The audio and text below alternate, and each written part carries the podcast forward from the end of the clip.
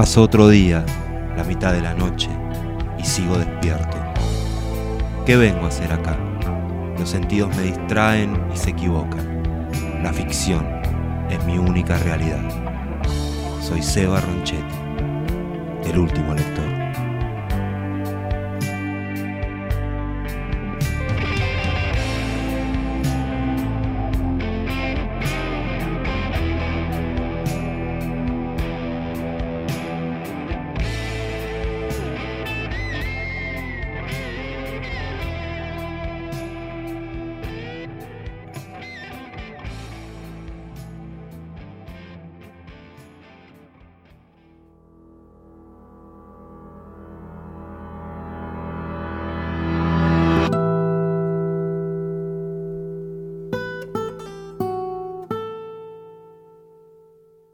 Mauro Silva fuma una vela con una gurisa de la favela.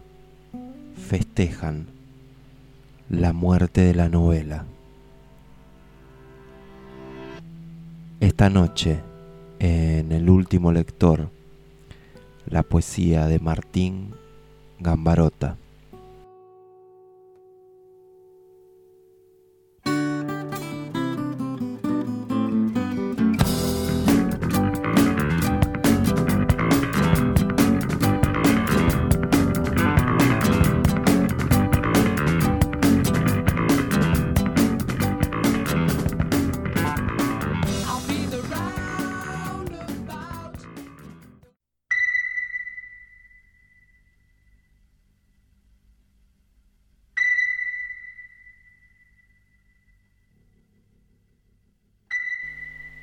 No hay, no va a haber, no hubo, no hubo, no, no hay. No va a haber ni hubiese habido, sí. No hubo, no hay, no va a haber, no hubo nunca. Ni hay, ni puede haber, no hay. Ni debe haber habido, no hay, no hubo, ni va a haber errores de línea en el cráneo. La curva perfecta de los huesos frontales, no hubo, no hay.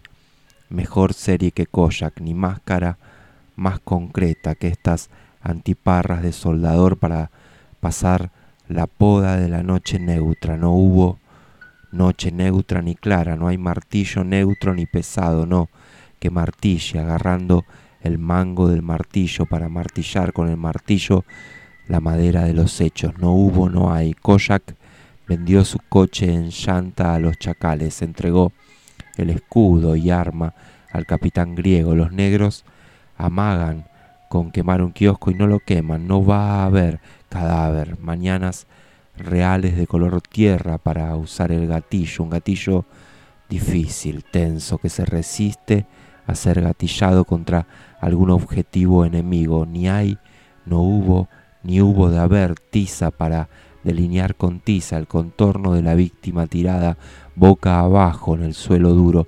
No va a haber líneas de carbonilla en el cielo, líneas de grano tieso y reventado, líneas negras que cruzan otras líneas en ángulo oblicuo, formando enredaderas con líneas que se despuntan en líneas que se pierden hacia un fondo rayado por otras líneas, curvas, ni hubo, ni hay, no hubo, no, no va a haber, no hubo, ni hubo de haber habido, no hay, no, escopetas recortadas en cartón, bidones de nafta, plantas alicaídas, descompuestas antes de lograr una forma madura bajo el toldo, vidrio molido en la carne picada, una vieja con el tobillo sangrándole bajo la media de nylon, el personal de limpieza en la planta baja de IBM, una cuadrilla de negros que se deja caer del camión para romper una calle. Una pieza donde el espacio del techo es igual al del piso, que a su vez es igual al de cada una de las cuatro paredes que delimitan un lugar sobre la calle.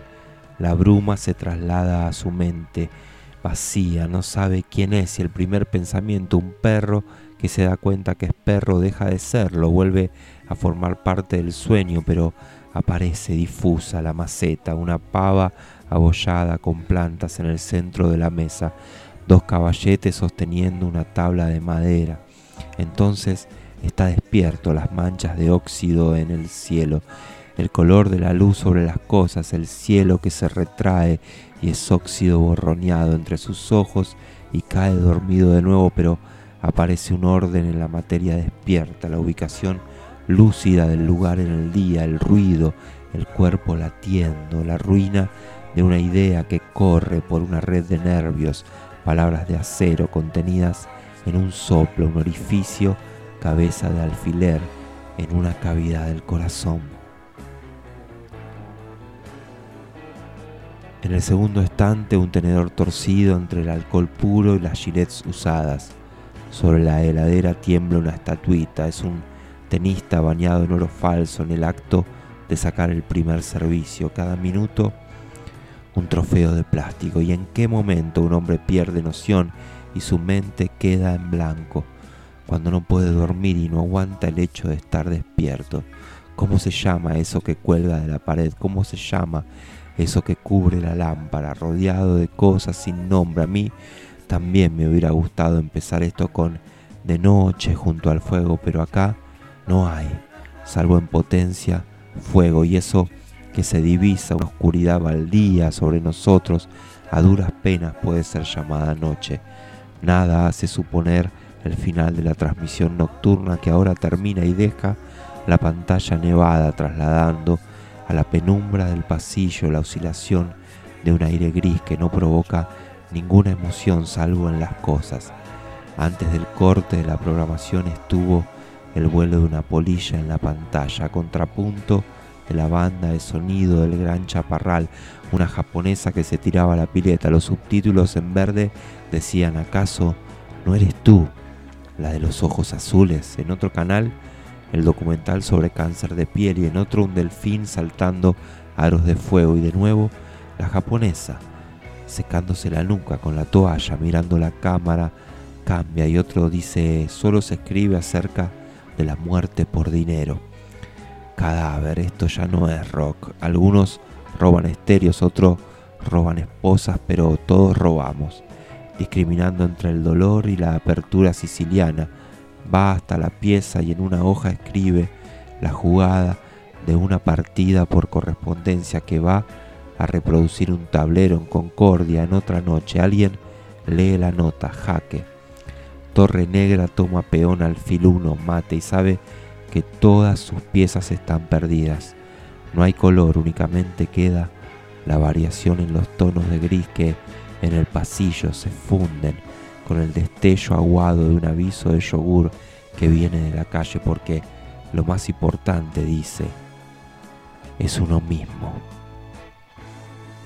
En la cocina la llama de la hornalla oscila detrás del guasuncho que se cree el héroe del barrio Pepsi, pero que nunca salió de estas cuadras a no ser para cobrar una renta. Guasuncho le visita en la cocina él, que hace unos años fundó una pseudo célula clandestina y después se puso a vender Biblias para el Ministerio de Ondas de Amor y Paz. Ahora, rehabilitado con restos de chicle en el labio inferior y de su sonrisita para policíaca, dice, excitante, loco, loco. Yo era amigo de Luca. Guasuncho cuenta de una minita que, siguiendo los pasos de su hermana mayor usa una remera donde un águila sostiene el bate de béisbol en una garra y laureles en la otra. En dos semanas cambió menos que en la media hora donde hablamos del futuro en tiempo pasado. El parlante roto, dice Guasuncho, hacía que la canción Blondie se escuchara de ráfagas arrastrada hasta la pieza desde otro lugar menos pensado. Después de la escena de celos en el comedor coreano, algo quebró la sucesión de los hechos y entonces todo indicaba que era él, no era yo, dice Guasuncho con un envase en la mano, ni ella, una mujer sacando un jean del bolso, los personajes que a la otra mañana se movían detrás de la vidriera mal enjabonada en el San Cristóbal la Verrap. Nadie comenta, salvo Confucio, que, comparando de reojo al Guasuncho con una diapositiva de cuando tenía 17, le dice, Nunca debiste confiar tanto en alguien que le pone Heráclito a su gato.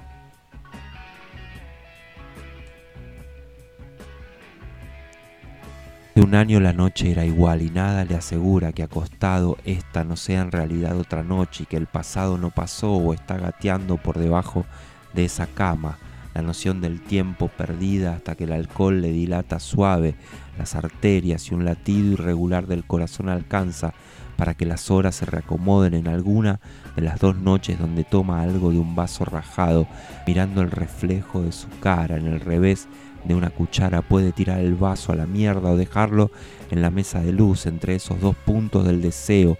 Vacila el futuro y lo importante podrá ser el ruido azul de los cubitos de hielo derritiéndose en el vaso, pero lo esencial es el fulgor de una soldadora llegando desde una construcción lejana, el esqueleto de un edificio sin terminar, congelado, en la iluminación que desde más atrás irradia la terminal empapelada con afiches de la gobernación. No, dicen el rojo a la droga, a mitad de cuadra los empleados de una farmacia de turno, fumando bajo una cruz verde de neón, alcanza con bajar la persiana para eliminar la escena, cadáver, hora que pasa vale más que un año en la vida de un perro acostado en cama impresionista, sentiría el roce de un grano de arroz en su paladar seco. Mira la foto de una amiga que estuvo internada en un hospicio de París. Eso suena pretencioso y releyendo sería mejor cambiar París por federación, hospicio por hospital, internada por encerrada, pero se atiene a los datos reales de la nota detrás de la foto. En el papel brilloso está prendiendo un cigarrillo, protege la llama del encendedor en el hueco de la mano de aquel viento que arrasó una playa. Atrás, el mar, cuando las olas crecen para romper. Bajo un cielo antióxido, su amiga, algo pálida, el pelo del largo al que llega dos meses después de rapado. La escena soluciona un problema, sabría a quién llamar si en el bolsillo de su pantalón, en vez de un casete y una goma de borrar, tuviera dos fichas de larga distancia. El cerebro en remojo, intelecto inútil de las cosas, universo innecesario, algo que lo devuelve al principio final, agujeros negros abriéndose del centro hacia los bordes, idea para un ensayo a los 21 Sid Vicious mata a su chica en un hotel, lo meten preso y su mamá le lleva la heroína, así se puede dar la última sobredosis acampando bajo las estrellas. Manolo dice, ¿has tenido ese sentimiento alguna vez muchacho? Tú sabes andar cabalgando por la llanura dos o tal vez tres días, conduciendo el ganado, el señor Cadgrid a pastar más al norte hasta que llegas a una posada y una chica te saca las botas. Ah, Manito, no te imaginas lo que te pierdes. Y Manolo mira el fuego y se pone a puntear en su guitarra mexicana, canturrea. Nena, estoy cansado de cabalgar, sacame las botas. En tanto que más atrás una fila de indios navajos se mece de un lado a otro haciendo corito. Uh, sácame las botas y déjame amar. Todos parados delante de un cartel luminoso que se prende porque lo más importante, dice, es uno mismo y se apaga, de modo que se ve obligado y le dice, Manolo, no puedes tocar, no tienes manos. Y Manolo contesta sin mirarlo, sabes, eres un buen muchacho, puedes decirme, Manolito, si quieres, así me llaman en el chaparral. Y Manolo pide un yogur, sale un minuto de los reflectores de la escena que parece estar rodándose en la banquina de la ruta 2 para firmarle autógrafos a sus fans que le dicen, eh, Manolo, es verdad que te la moves a Greta, joya Manolito, y otros andan con pancartas que dicen Manolo, can we your navajos a vivir tu ciudad evita.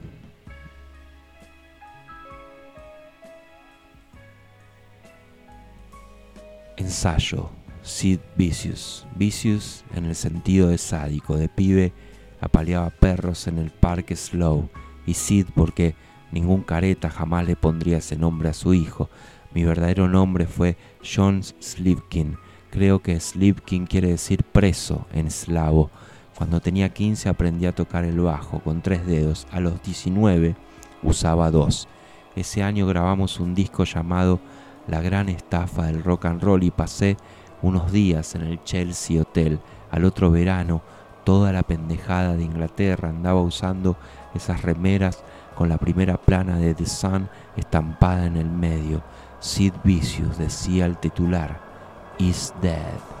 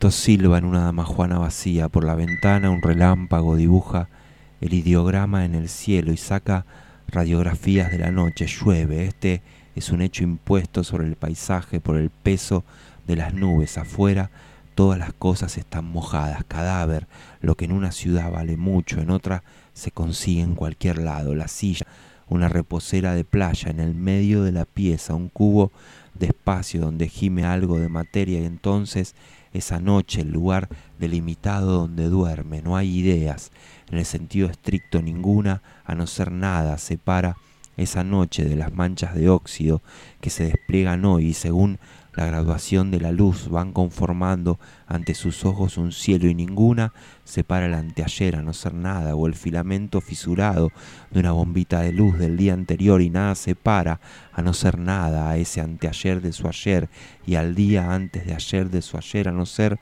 una sucesión de pantallas nevadas despegadas en el sueño cadáver, ¿qué esperabas? ¿Esperabas el ferry que cruza de noche, el ferry que cruza en 50 minutos al Uruguay? ¿Esperabas que alguien levante por vos su brazo en la cubierta para señalarte un punto de fuego blanco? No, verde que no brilla, desiste, se quema, no, muere, se apaga, diluyéndose en esa hora que no tiene ubicación en el día, como el día no cuaja en ninguna semana del mes, un mes a su vez sacado de quicio en un año hepático, el tiempo se atiene al mandato de la luz detrás del vidrio roto, mantenido en lugar por un broche de metal, únicamente se tiene noción si se sigue la variación de colores. Primero aparecen los caballetes, las plantas y después el pensamiento, un perro que se da cuenta que es perro, deja de serlo. En un sentido, si fuera hasta la cocina donde anoche estuvo el guasuncho, vería el filtro de un cigarrillo flotando en el agua estancada de la pileta, las etiquetas de las cinco o seis botellas dejadas por días al sol perdiendo color, moho azul entre los restos de un té, una foto recortada del diario pegada con un imancito a la ladera, un delantero de la B se deja estar en la curva del silencio, ni hablar de abrir la canilla para tomar del pico, para sentir no el sabor del agua, sino más bien el gusto metálico de los caños que la llevaron de un río hasta el lugar, un resabio de óxido en el agua, ese gusto rojo del tiempo pasando. Rasgué las cuerdas de mi cítara satírica hasta que una cefalea irremediable se puso a bailar al compás de un balsecito nefasto sobre la tapa de mis sesos, dejándome el cerebro hecho papilla como el de un senador al que se le cae la cabeza en su plato de espaguetis. Rasgué, rasgué esa cítara hasta... Pero juro, mis días en el rastafarianismo, que esto no volverá a suceder.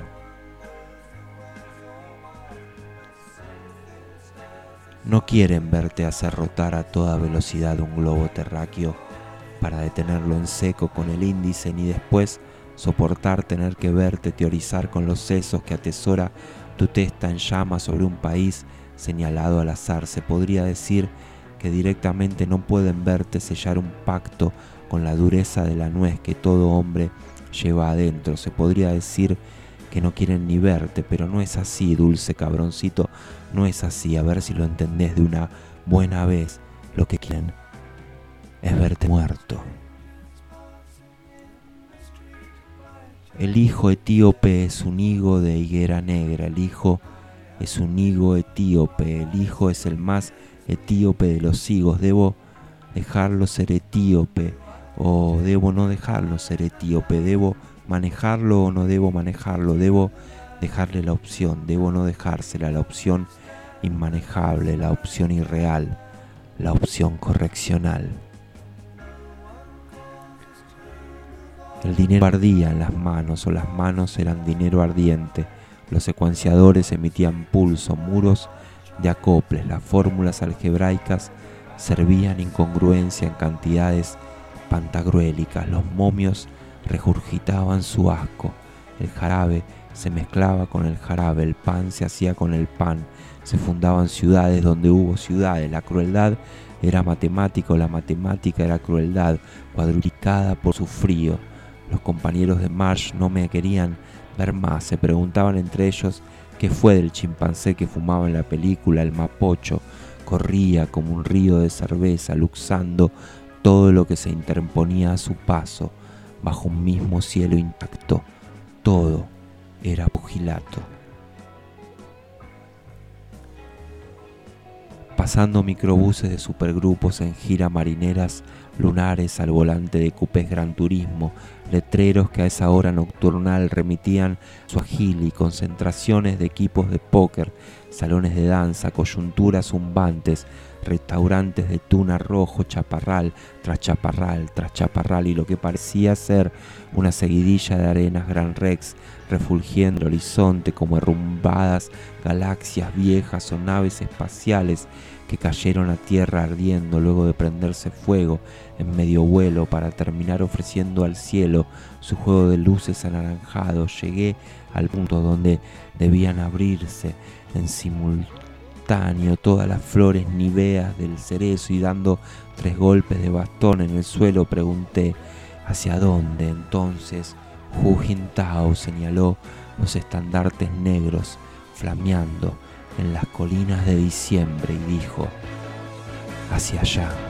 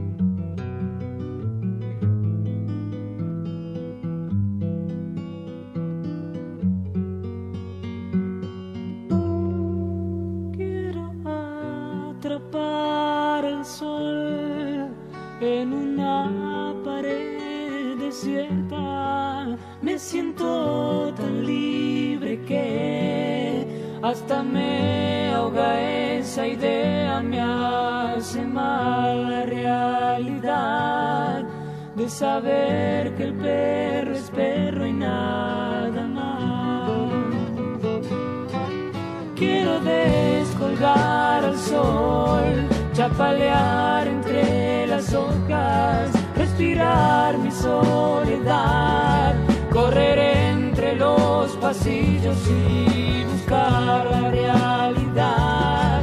Deje el perro